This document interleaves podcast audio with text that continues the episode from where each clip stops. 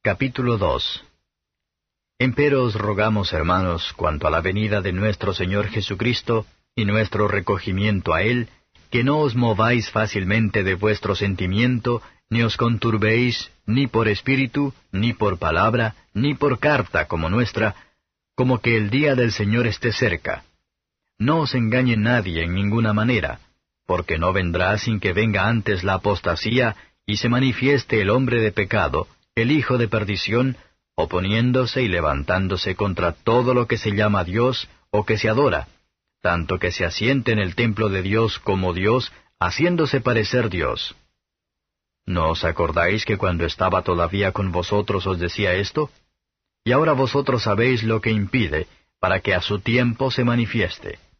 Porque ya está obrando el misterio de iniquidad, solamente espera hasta que sea quitado de en medio el que ahora impide y entonces será manifestado aquel inicuo, al cual el Señor matará con el espíritu de su boca, y destruirá con el resplandor de su venida, a aquel inicuo, cuyo advenimiento es según operación de Satanás, con grande potencia, y señales, y milagros mentirosos, y con todo engaño de iniquidad en los que perecen, por cuanto no recibieron el amor de la verdad para ser salvos.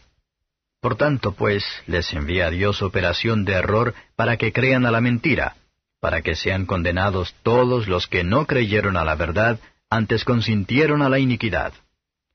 Mas nosotros debemos dar siempre gracias a Dios por vosotros, hermanos amados del Señor, de que Dios os haya escogido desde el principio para salud, por la santificación del Espíritu y fe de la verdad, a lo cual os llamó por nuestro Evangelio, para alcanzar la gloria de nuestro Señor Jesucristo. Así que, hermanos, estad firmes, y retened la doctrina que habéis aprendido, sea por palabra o por carta nuestra. Y el mismo Señor nuestro Jesucristo, y Dios y Padre nuestro, el cual nos amó y nos dio consolación eterna y buena esperanza por gracia, consuele vuestros corazones y os confirme en toda buena palabra y obra. Comentario de Mateo Henry 2 Tesalonicenses capítulo 2. Versos 1 a 4. Si surgen errores entre los cristianos, debemos ponerlos a la derecha, y los hombres de bien tendrán cuidado para eliminar los errores que se elevan desde confundiendo sus palabras y acciones. Tenemos un adversario astuto, que vela para hacer mal, y promoveremos los errores, incluso por las palabras de la Escritura. Cualquiera que sea la incertidumbre que nos encontramos, o lo que los errores pueden surgir sobre el tiempo de la venida de Cristo, que bien sí es cierto. Esta ha sido la fe y la esperanza de todos los cristianos, en todas las edades de la Iglesia, fue la fe y la esperanza de los santos del Antiguo Testamento. Todos los creyentes se reunieron para Cristo, para estar con Él y ser feliz en su presencia para siempre. Debemos creer firmemente la segunda venida de Cristo, pero no había peligro de que los tesalonicenses, que se equivocó en cuanto al tiempo, debería cuestionar la verdad o certeza de la cosa misma.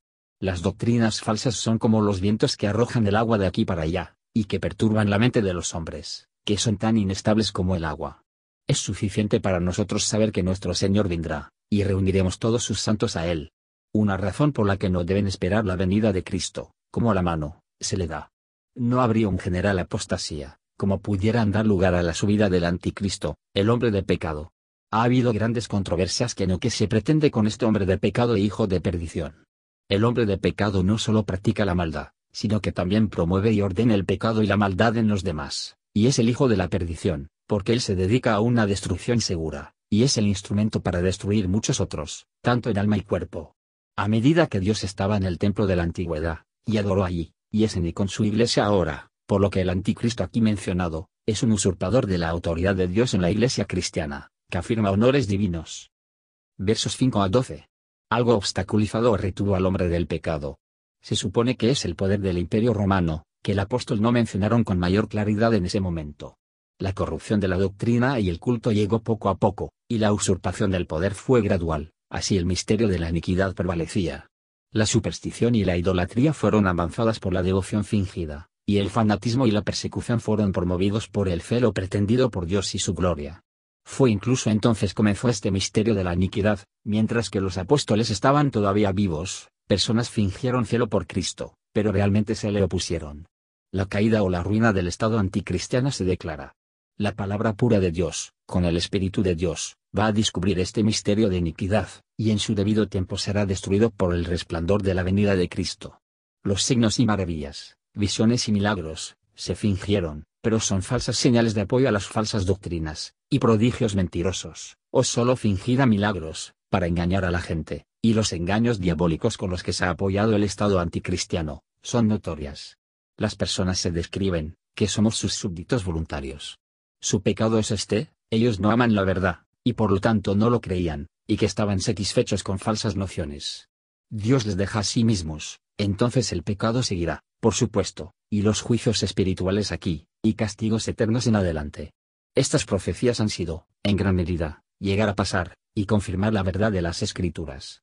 Este pasaje concuerda exactamente con el sistema del papado, ya que prevalece en la Iglesia de Roma, y en las papas romanistas.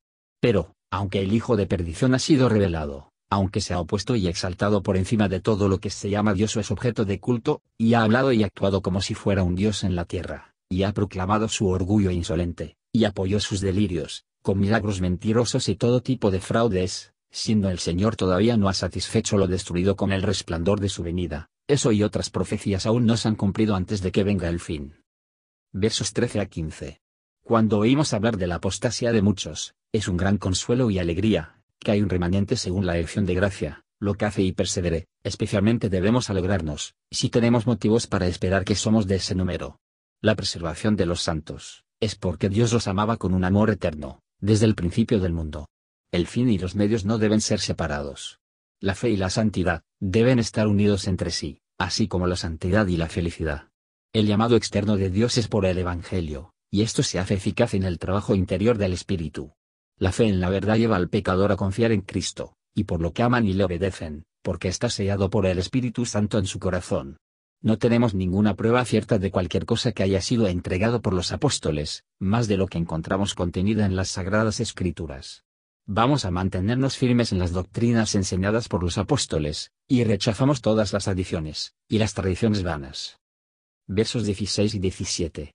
Podemos y debemos dirigir nuestras oraciones, no solo a Dios Padre, por medio de nuestro Señor Jesucristo, sino a nuestro Señor Jesucristo mismo. Y debemos orar en su nombre para Dios, no solo como su Padre, pero como nuestro Padre que está ya a través de Él. El amor de Dios en Cristo Jesús, es el manantial y la fuente de todo lo bueno que tenemos o esperamos. Hay una buena razón para consuelos fuertes, porque los santos tienen buena esperanza por gracia. La libre gracia y la misericordia de Dios son lo que esperan y lo que sus esperanzas se basan en, y no cualquier valor o mérito propio el mayor placer que disfrutar de la palabra y las obras, y las maneras de Dios, tanto más probable es que será perseverar en ella. Pero, si estamos vacilando en la fe, y de una mente dudosa, deteniendo y vacilante nuestro deber, no es de extrañar que somos ajenos a los placeres de la religión. Gracias por escuchar y si te gustó esto, suscríbete y considera darle me gusta a mi página de Facebook y únete a mi grupo Jesús Answers Prayer.